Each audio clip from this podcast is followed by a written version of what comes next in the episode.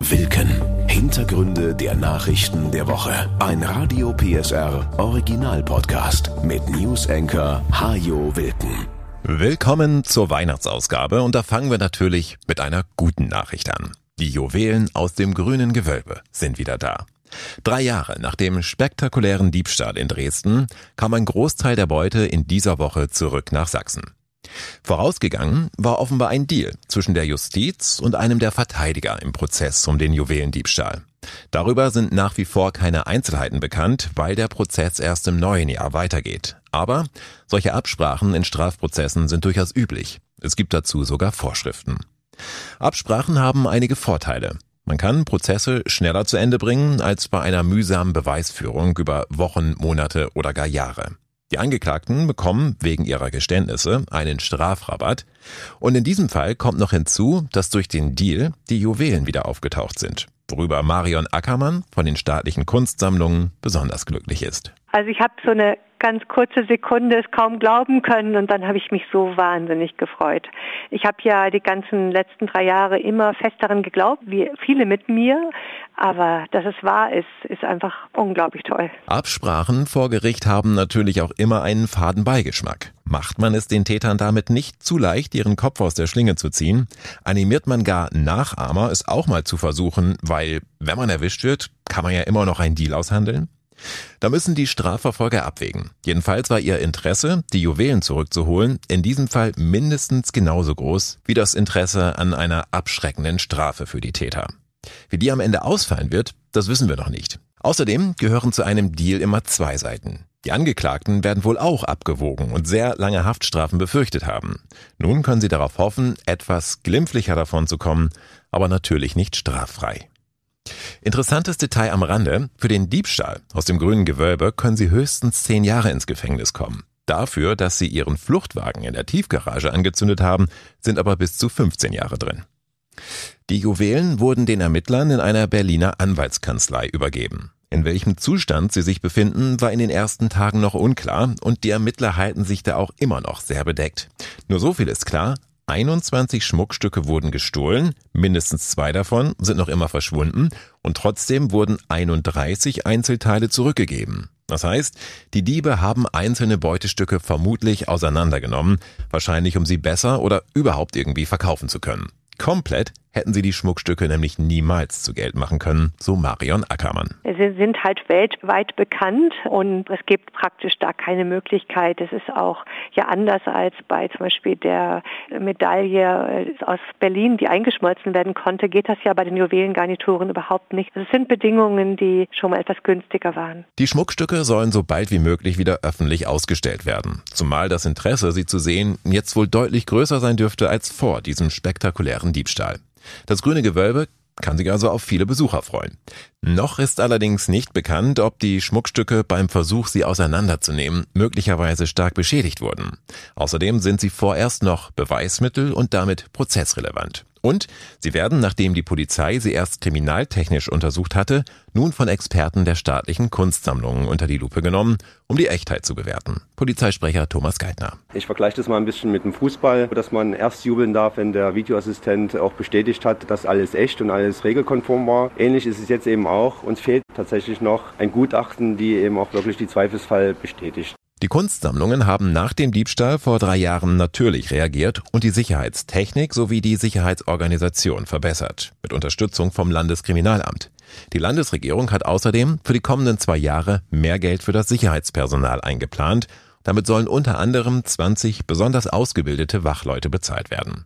Der Schatz ist es wert, so Marion Ackermann. Man muss dazu sagen, dass in Sachsen ja wirklich über Jahrhunderte leidenschaftlich gesammelt wurde und eben auch mit großer Expertise. August der Starke war ein wirklicher Juwelenkenner ähm, und er hat nicht nur verschiedene Juwelengarnituren zusammengetragen, wollte eigentlich immer den Sonnenkönig übertrumpfen, sondern er hat auch äh, nach den historischen Schliffarten gesammelt. Der größte Kunstdiebstahl der deutschen Nachkriegsgeschichte hat nach drei Jahren eine entscheidende Wende genommen. Bleibt aber weiterhin spannend. Im Januar geht in Dresden der Prozess gegen die sechs Angeklagten weiter. Für das zweite Thema habe ich mir Verstärkung ans Mikrofon geholt. Es geht nämlich um Boris Becker und das große emotionale Interview, das er in dieser Woche im Fernsehen gegeben hat. Darüber rede ich jetzt mit dem einzigen Kollegen hier bei Radio PSR, der halbwegs passabel Tennis spielt und der die Karriere und das Leben von Boris Becker seit Jahrzehnten eigentlich verfolgt. Das ist Thorsten Bierenheide. Hallo Thorsten. Hallöchen, Hajo. Es ist Beckers erstes Interview nach seiner Entlassung aus britischer Haft gewesen. Er hat darüber erzählt, wie er die Zeit im Gefängnis erlebt hat und was das mit ihm gemacht hat. Wie ging's dir als Becker-Fan und wie, wie hat er auf dich gewirkt? Also erstmal kurz vorher ist natürlich so, dass ich mir echt Sorgen gemacht habe, wie wird der wohl aussehen? Also wenn du weißt, der war mal ein Held, ja. Und ich muss sagen, er ist immer noch ein Held und sieht jetzt viel besser aus als vorher. Also man hatte ja diesen, diesen, ich sage jetzt mal vorsichtig, Wohlstandslook, also immer leicht schwammig, vielleicht auch mal hier und da ein äh, bisschen zu viel gefeiert. Und der wirkte mental unglaublich stark, gefasst, reifer als früher und auch dieses ähm, leicht bei Männern leicht prollige Platin-Blond aus dem Promi-Bereich war ja weg. Er hatte jetzt eine mhm. vernünftige blonde Haarfarbe, sah ein bisschen kantiger aus. Und insofern ähm, war ich eigentlich erstmal davon beeindruckt zu sagen, ey, da steht einer und der ist äh, wieder eigentlich mehr der Alte, als er früher war. Hat er und, ja auch gesagt, dass ihm das Gefängnis gesundheitlich gut getan hat. Ne? Genau, er hat ja auch deutlich gemacht, dass also es gab kein Frühstück im Knast. Das ist ja quasi wie so Zwangsfasten. Und insgesamt hat er gesagt, sehr wenig Essen. Also hat er dann berichtet, ja, es gab immer mal Reis und Kartoffeln und so, wo man so denkt, ja, ist auch jetzt nicht so abwechslungsreich, ja, wahrscheinlich auch nicht so viel, ja. ja sonntags gab's Fleisch manchmal. Ja. genau. Und ansonsten hat er wirklich deutlich gemacht, kein Alkohol, keine äh, Zigarillos, Zigaretten etc. Und vom Wohlstandsboris zurück zum Kämpfer Bäcker hat man eigentlich gern gesehen. Mhm. War es das, was dich am meisten beeindruckt hat an diesem Interview oder was hat dich noch bewegt?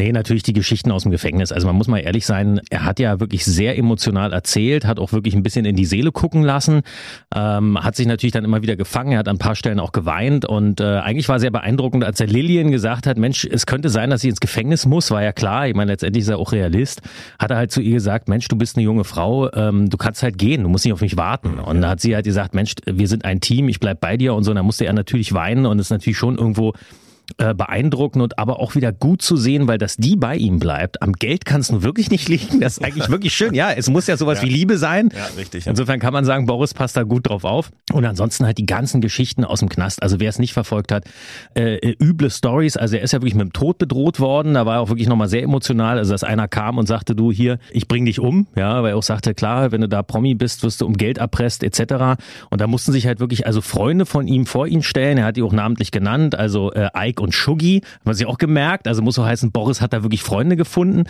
Für mich war es ein bisschen so, wer, wer die Batman-Filme kennt, gibt's ja dieses Arkham Asylum-Gefängnis, wo die immer alle schreien und an den Gittern rütteln und so, also richtig Gotham City-mäßig. So hat das ja auch beschrieben, dass er also nachts kaum schlafen konnte, weil da gab's von anderen Selbstmordversuche und, und Rumgeschreie und üble hygienische Zustände und so. Und hat einen schon beeindruckt, wie er davon, äh, von erzählt hat. Und naja, was heißt emotional, aber was sehr interessant war, wie er sich eben rausgekämpft hat, dass er eben schnell plötzlich Lehrer war, äh, für Mathe muss ich ein bisschen lachen. Also Boris der Finanzking als Mathelehrer, okay. Naja, 15, 30, 40, 0. genau. Und als Englischlehrer und hat wohl sehr schnell sein Standing verbessert. Und dann war ja noch der Punkt, wo er dann sagte, ja, er wurde dann auch Philosophielehrer, da hört man natürlich dann auch hin, ja. Aber ich glaube, da ist er eben halt auch der Richtige. Man, man kennt ihn ja als, als Mentalmonster sozusagen und Letztendlich äh, war es für ihn, glaube ich, auch ein bisschen, bisschen schrecklich, dass er nicht nach Deutschland telefonieren konnte am Anfang, also seine Mutter nicht persönlich informieren konnte und, und solche Dinge. Aber sehr, sehr detailliert erzählt und war packend, wirklich. Also man musste da auch ein paar Mal schlucken. Ja. Was war für dich die größte Überraschung? Naja, die größte Überraschung war eigentlich, er hat ja wirklich sehr, sehr viele Briefe und auch Besuchsanfragen bekommen von allerlei Promis. Also wo ich gar nicht wusste, der ist mit denen so dicke. Also die größte Überraschung war eigentlich, wie er dann eigentlich so lapidar hat fallen lassen, ja, äh, äh Jürgen Klopp und Johannes B. Kerner wollten sich schon auf den Weg machen, wo ich erstmal dachte, was sind das für Allianzen? auch aber sehr interessant, dass die äh, englischen Gefängnisse, wird hier wahrscheinlich nicht anders sein, aber da eben eisenhart gesagt haben, Jürgen Klopp auf keinen Fall. Weil wenn der da ankommt und, und da erpresst wird oder geärgert wird, ist er mittlerweile da ein Volksheiliger. Ja, ja. Insofern haben sie einfach abgesagt, aber viele, viele haben es versucht. Ion Tiriak äh, wollte ihn besuchen kommen, ist auch gut zu wissen, war ja nur sein langjähriger Manager, der, der, der eigentlich die Millionen für Boris auch besorgt hat. Sehr emotional hat er noch erzählt, dass Michael Stich ihm einen Brief geschrieben hat, einen Drei-Seiten-Brief. Die waren ja nun, sag ich mal, ja, sie haben zusammen eine Goldmedaille in Barcelona damals, glaube ich, äh, war es gewonnen im Tennis, aber ansonsten konnten die sich ja nicht leiden. Ja. Und äh, dass da jemand wirklich da äh, sich hinsetzt und ihm einen Brief schreibt, zeigt ja auch, dass alle irgendwie auch nach wie vor Anteil an ihm nehmen und sagen, ey, du bist, du bist ein guter, du musst jetzt nur mal auf den rechten Weg kommen. Habe ich auch gedacht, er ist gefallen, aber sie haben ihn nicht fallen lassen. Ne? Richtig. Also viele, die jetzt noch zu ihm Ja. stehen. Wie wirkt er denn sonst so auf dich? Äh, War er irgendwie reumütig? Oder reumütig genug? Tja, das ist so ein bisschen der Punkt. Ich habe hinterher auch gelesen, stand ja überall, ja, also mir war Becker nicht reumütig genug und so. Da dachte ich so, okay, ist immer noch nur Geld, in Anführungsstrichen. Also er hat ja jetzt nicht irgendwie, sagen wir mal, mit einer Tennisschläger-Gang jetzt irgendwie Rentner überfallen, so, sondern wir haben hier damit zu tun, dass er seine Finanzen nicht ganz im Griff hatte. Reumütig würde ich nicht sagen, aber er hat ein Schuldeingeständnis eigentlich von sich gegeben. Und zwar jetzt nicht so, dass er sagt, ja, äh, tut mir leid, dass sich jetzt Leute um ihr Geld geprellt haben, aber er hat tatsächlich zugegeben, dass er als Promi dachte, er könnte so weiterleben wie als Tennisprofi. Und das finde ich schon mal eine Erkenntnis, weil er sagte, er hat nicht darüber nachgedacht, dass jetzt seine Einnahmen weniger werden, aber die Ausgaben waren gleich. Also man kennt ja den Boris, der bei Harrods Taschen kauft, irgendwie mal eben für 5000 Euro und dann ein paar Frauen noch Friseurbesuche bezahlt und naja, so das Übliche, was sich dann ansammelt. Hat er ja eigentlich auch bei diesem Interview nochmal erzählt, dass er also kurz bevor er in den Knast gegangen ist, hat er sich nochmal eine Tasche gekauft, hat sich nochmal einen Trainingsanzug gekauft. Ich schätze mal, er hatte schon eine Tasche und ein paar Trainingsanzüge, aber vielleicht ist er jetzt nach diesen acht Monaten anders. Genau, und in- insofern kann man da, äh, war es bei dem Finanzteil nicht so wirklich Reue, sondern eher so der Versuch, nochmal darzustellen, wie ist es eigentlich passiert. Da war sehr glaubhaft, dass er eben gesagt hat, ey, pass auf, ähm, ich habe über meine Verhältnisse gelebt, hat man von ihm früher nicht gehört. Und ansonsten muss ich sagen, wurde bei mir dann beim Zuhören, ich behaupte, ich habe ein schnelles Hirn, aber wurde schon wieder alles grau, weil wenn der loslegt, da ein Kredit hier und eine Deckung für den anderen Kredit da und dann gab's noch irgendwie Alimente hier und zwei Scheidungen da und ich habe aber Firmen und es war eigentlich gar nicht ganz sauber, aber nur nach britischem Recht ganz sauber, nach deutschem Recht. Ich muss ja ganz ehrlich sagen, ich steige immer wieder aus. Fakt ist, da hat jemand irgendwie so ein Spinnennetz an Finanzkram, bei dem man nicht durchsieht. Ansonsten finde ich so, bei mir ist hängen geblieben, dass er tatsächlich dann den Satz sagte, man kann nur das ausgeben, was man verdient. Da muss ich ein bisschen spunzeln, weil da hätte ich am liebsten so hinter den Klammern Boris Becker 55. Aber es ist ja nie zu spät. Man darf sich darüber, glaube ich, auch nicht so, äh, so lustig machen. Es ist einfach, der ist, der ist mit so jungen Jahren zum Millionär geworden. Und äh, ich möchte nicht wissen, wie viele Fußballspieler heutzutage da in der Bundesliga rumrennen. Und wenn man die fragt, sag mal, hast du mal deinen Kontostand? Die haben einfach nur Glück, dass Papa ein bisschen besser aufpasst. Ja, möglicherweise. Was meinst du, wie geht's mit ihm weiter? Ich glaube erstmal so vom, vom Wohnort her wird er nicht in Deutschland bleiben. Das hat er auch angekündigt. Einmal, weil er, so wirkte er zumindest jetzt sein Privatleben mal so auf die Reihe kriegen will, dass er nicht irgendwie ständig in den Gazetten steht. Fand er früher schon unangenehm. Und ich glaube auch, dass ein bisschen so eine Kritik ist, er fühlt sich schon in Deutschland mal so ein bisschen fallen gelassen. Und insofern hat er angedeutet, er würde wahrscheinlich nach Miami gehen, Dubai viel in dem Interview. Also irgendeine Ecke wird er sich aussuchen. So, Großbritannien geht ja gerade nicht. Nochmal für alle als Hintergrund. Er, er hat ja jetzt einfach nicht die Möglichkeit, dort jetzt wieder einzureisen und da zu leben vorerst. Das ist das eine. Das andere ist natürlich privat hat er deutlich gemacht, wie sehr ihm jetzt der, der Wert der Familie wichtig ist. Also auch mit Lillian ein äh, ruhiges Leben anzufangen und so. Wirkte auch glaubhaft. Und finanziell, ganz ehrlich, also der wird sich jetzt vor Aufträgen dann nicht retten können. Der Deutsche Tennisbund hat ja schon gesagt, so nach dem Motto, der Boris, der kann sich hier den Job aussuchen. Und er ist ja ein sehr erfolgreicher TV-Kommentator gewesen für, äh, gerade für die Wimbledon-Zeit äh, bei der BBC, dann hier auch in Deutschland. Und insofern wird er Geld verdienen. Und das Gute ist ja, dass er erstmal diese Einnahmen auch behalten kann, weil ja das Insolvenzrecht in Großbritannien ein bisschen anders ist als hier. Also in Deutschland kennt man das ja. Viele fragen sich ja, wieso? Der ist doch privat insolvent. Der darf doch nur 1,4 behalten und der Rest kriegt der Staat. Ist hier so in Großbritannien ja nicht. Und insofern äh, kann er erstmal äh, in Ruhe seine Einnahmen da auch zusammenhalten, jetzt nach dem neuen Motto, was er sich ja gesetzt hat. Und letztendlich muss man mal gucken, er hat angeblich 500.000 Roundabout ja bezahlt schon an seinen Schulden und das sind noch so ungefähr 500.000 offen, was er jetzt mit dem Interview ja bezahlen könnte. Ja. PS, alles Zahlen der Bild. Wir wissen, die, die, der Bild muss man jetzt nicht unbedingt bei politischen Fragen äh, 100% glauben. Bei Gossip würde ich mal einen Haken hintermachen, gut informiert. Ja. Also ich glaube, dass der jetzt auf die Beine fällt und, und, und dass er wirklich, ich glaube, jetzt auch die richtige Frau an der Seite hat. Und jetzt müssen wir doch die Daumen drücken, dass jemand, der uns so viel im Fernsehen auch gegeben hat, Highlights gegeben hat, gezeigt hat, dass man ein Spiel zu Ende spielt. Und das erst zu Ende ist, wenn es wirklich vorbei ist. So spiele ich heute noch Boris Becker Style Mensch ärger dich nicht. Das wirklich, es ist erst vorbei, wenn jemand anders all seine Puppen im Haus hat. Das ist eine Boris Becker Eigenschaft und glaube ich hat er vielen Menschen gegeben und jetzt wünschen wir ihm doch einfach, dass er sich nicht mit Oliver Pocher wieder anlegt, sondern einfach Oh ja. sagt, ja, bleib doch mal Boris. Und wenn alle Stricke reißen, er kann ja jetzt auch Nachhilfe in Mathe oder Philosophie geben. Er Und da gibt hohen Bedarf. Also man muss ja mal gucken, ob da vielleicht, äh, vielleicht als Quereinsteiger noch äh, was möglich ist. Wer weiß.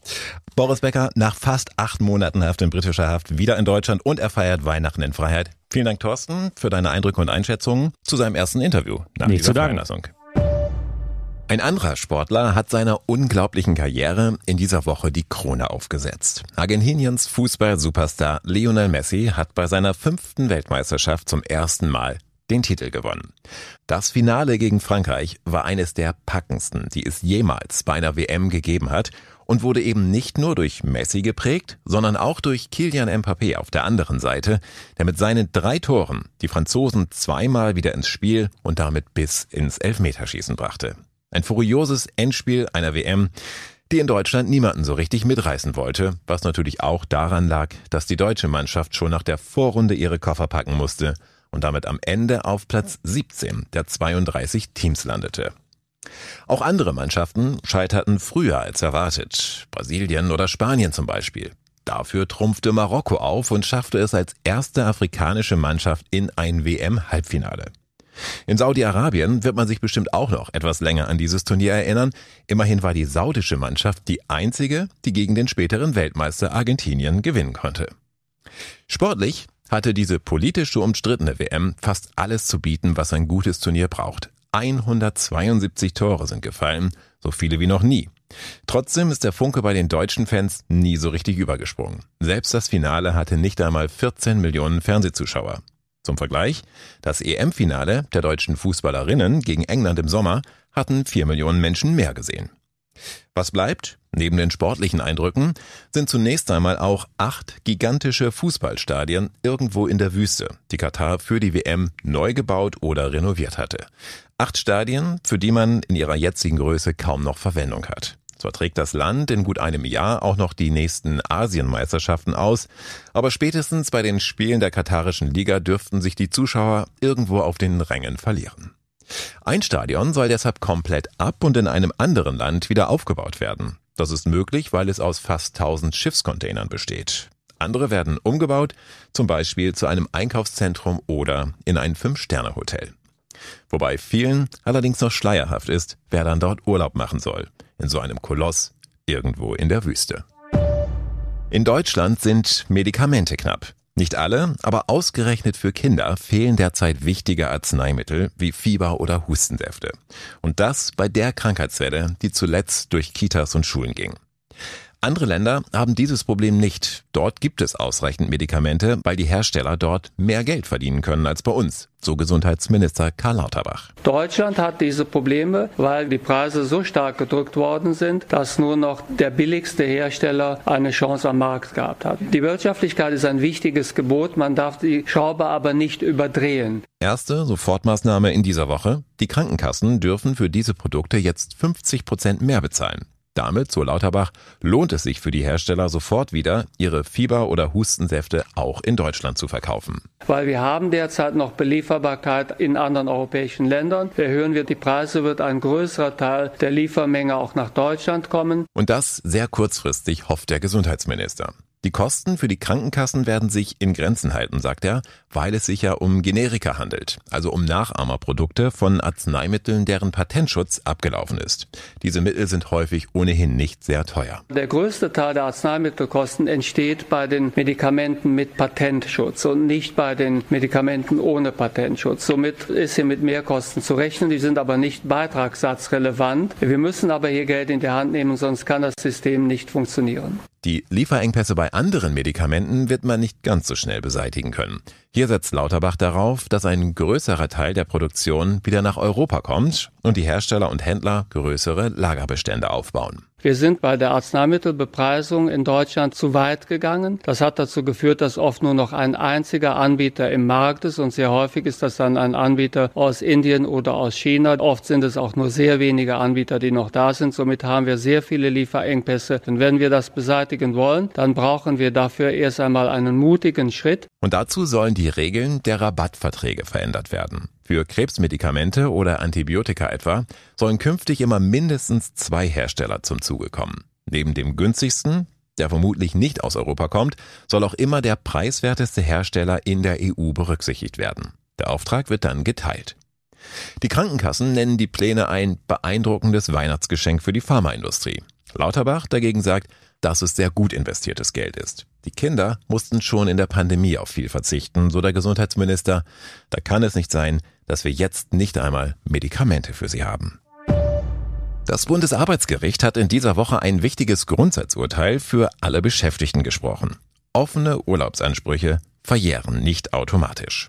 In dem Verfahren ging es um zwei Fälle. Um eine Steuerfachangestellte, bei der sich über Jahre gut 100 Urlaubstage angesammelt hatten, weil sie immer zu viel zu tun hatte, um Urlaub zu nehmen. Und um eine Krankenhausangestellte, die selbst längere Zeit krank war und deshalb nur einen Teil ihres Urlaubs nehmen konnte. In beiden Fällen, so die Arbeitgeber, war der Resturlaub verfallen, als die Frauen ihn beanspruchen wollten. Das sehen die Richter am Bundesarbeitsgericht komplett anders. Sie sagen, Arbeitgeber dürfen nicht stillschweigend zuschauen, wie Urlaubsansprüche flöten gehen. Sie müssen ausdrücklich darauf hinweisen, dass Urlaubstage verfallen. Tun sie es nicht, dann kann man seinen Urlaub auch später noch nehmen oder sich auszahlen lassen. Später heißt auch noch nach Jahren und sogar noch, wenn man gar nicht mehr bei der Firma arbeitet. Urlaubsansprüche verjähren nur, wenn Chefs ausdrücklich darauf hinweisen, dass sie es tun. Einige Experten befürchten nun, dass Arbeitnehmer versuchen könnten, jahrzehntealte Ansprüche bei ehemaligen Arbeitgebern einzuklagen. So hatte zumindest ein Anwalt der Arbeitgeberseite in der Verhandlung vor dem Bundesarbeitsgericht argumentiert. Und Unternehmen dürfte es dann ziemlich schwer fallen, solche Forderungen abzuwehren, weil sie in der Regel keine Unterlagen mehr haben von Mitarbeitern, die vor Jahren ausgeschieden sind. Dass es nicht um Peanuts geht, das zeigt das Urteil auf jeden Fall. Die Steuerfachangestellte, die ihren Urlaubsanspruch eingeklagt hatte, die bekommt von ihrem ehemaligen Arbeitgeber nun fast 17.400 Euro brutto. Das Leben wird immer teurer, für Sie, für mich und auch der Staat muss immer höhere Ausgaben stemmen. Der Sächsische Landtag hat in dieser Woche den Haushalt für die nächsten zwei Jahre beschlossen. Mehr als 49 Milliarden Euro kann die Regierung ausgeben. So viel wie noch nie. Neue Schulden muss Finanzminister Hartmut Vorjohann dafür nicht machen. Trotzdem geht es mit diesem Etat ans Eingemachte, sagt er. Im kommenden Doppelhaushalt besteht ein Finanzierungsdefizit, das bei insgesamt 2,7 Milliarden Euro liegt. Das Defizit kann der Freistaat dieses Mal noch aus Rücklagen zahlen. Bevor dies auch in Zukunft wieder möglich gemacht werden kann, muss aber zwingend an die Rücklagenbefüllung gedacht werden. Mehr Geld gibt es im nächsten Jahr unter anderem für Schulen, Kitas und die Polizei. Sachsen will weitere Lehrer einstellen und mehr Stellen für Referendare schaffen. Außerdem gibt es zusätzliche Millionen dafür, dass Schulen fehlende Lehrer durch externes Personal ausgleichen. Auch die Kitas bekommen mehr Geld als Ausgleich für gestiegene Personal- und Sachkosten. Tausend zusätzliche Erzieher hat sich die Landesregierung vorgenommen. Und auch bei der Polizei entstehen mehr als 500 zusätzliche Stellen. Alle drei Polizeischulen in Sachsen bleiben deshalb erhalten. Es war mal angedacht, die Ausbildung auf die Schule in Schneeberg zu konzentrieren. Jetzt geht es aber auch in Leipzig und Chemnitz weiter, so Innenminister Armin Schuster. Weil wir die Attraktivität dieser Standorte für die Bewerberlage brauchen und weil wir auch darüber nachdenken, die Ausbildungszeit zu intensivieren und zu verlängern, kann man sich ja ausrechnen, würden wir jetzt vorschnell schließen und müssten dann wiederbeleben, ist das Ganze viel teurer. Sachsens Schulanfänger bekommen künftig ein Geschenk vom Freistaat, einen Schultütenscheck in Höhe von 100 Euro, um zum Beispiel einen Ranzen, Hefte oder Stifte zur Einschulung kaufen zu können. Außerdem ist im Doppelhaushalt Geld eingeplant für einen landesweiten Reparaturbonus, der in Leipzig schon erfolgreich getestet wurde. Wer ein kaputtes Gerät reparieren lässt, statt es wegzuwerfen, bekommt künftig einen Zuschuss vom Land. Neu ist zudem eine Klimamillion für jeden Landkreis und jede kreisfreie Stadt, die können damit eigene Klimaschutzprojekte finanzieren. Und das neu gegründete Zentrum für Fachkräftesicherung wird ebenfalls weiter gefördert. Denn ohne Zuwanderer aus dem Ausland werden viele Stellen in Sachsen künftig nicht mehr zu besetzen sein, so Ministerpräsident Kretschmer. Seien wir offen, seien wir neugierig auf andere Menschen. Wir brauchen sie mehr als sie uns manchmal. Es gibt viele Regionen auf der Welt, wo man hingehen kann als Fachkraft. Wir wollen die Besten hier haben, damit dieses Land weiter wächst und eine gute Entwicklung nimmt, meine sehr verehrten Damen und Herren. Sachsen wird im nächsten Jahr auch damit beginnen, die Kredite zurückzuzahlen, die der Freistaat aufnehmen musste, um die Folgen der Corona-Pandemie zu bewältigen. 700 Millionen Euro macht allein dieser Posten im Haushalt aus. Die Landesregierung hat sich vorgenommen, die Schulden schnell wieder loszuwerden, damit sie nicht zur Belastung für künftige Generationen werden, die sicher ihre eigenen Krisen meistern müssen und dafür Spielräume brauchen. Apropos, es hätte im Haushalt auch noch einige Spielräume zum Sparen gegeben, findet der Landesrechnungshof und kritisiert, dass Sachsen die öffentliche Verwaltung ausbaut, obwohl immer weniger Menschen hier leben. Der Freistaat lebt damit über seine Verhältnisse, heißt es. So, wir feiern Weihnachten an diesem Wochenende. Die Geschenke haben Sie hoffentlich alle beisammen, die Zutaten für das Festessen auch und von mir gibt's jetzt noch ein bisschen Angeberwissen, mit dem Sie in trauter Runde ähnlich glänzen können wie der Weihnachtsbaum. 370 Gramm nimmt jeder von uns im Durchschnitt an Weihnachten zu. Der Alkoholkonsum in Deutschland steigt im Dezember um etwa 36 Prozent. In der Weihnachtszeit werden die meisten Kinder gezeugt. Das zeigen die regelmäßig sehr hohen Geburtenzahlen im September. Nach Weihnachten wird im Internet allerdings auch doppelt so oft wie sonst nach Informationen zum Scheidungsrecht gesucht. Der Wham-Klassiker Last Christmas ist zu Weihnachten angeblich bis zu 500 Mal pro Tag bei deutschen Radiosendern zu hören. Und Walt Disney hat seiner Haushälterin jedes Jahr zu Weihnachten Aktien seines Konzerns geschenkt. Als die Frau starb, im Alter von 79 Jahren, da hatte sie Aktien im Wert von 9,5 Millionen Dollar. Und ein Tipp noch für alle, die Weihnachten gerne in die Kirche gehen. Es könnte kalt werden, weil auch die Kirchen Energie sparen. Packen Sie sich also warm ein, nehmen Sie sich vielleicht sogar eine Decke mit oder zwei Handwärmer für die Jackentaschen und hinterher gibt's dann einen Tee oder einen Glühwein zum Aufwärmen. Schöne Feiertage wünsche ich Ihnen und merken Sie sich schon mal die Folge für nächste Woche vor. Die erscheint am 30. Dezember, also am letzten Freitag in diesem Jahr. Und es geht um all die Dinge, die sich im nächsten Jahr bei uns in Deutschland ändern und die Sie wissen sollten, um gut ins Jahr 2023 zu starten. Das war Wilken. Hintergründe der Nachrichten der Woche mit Newsenker Hajo Wilken. Dieser Radio PSR Original Podcast ist eine Produktion von Regiocast, deutsches Radiounternehmen.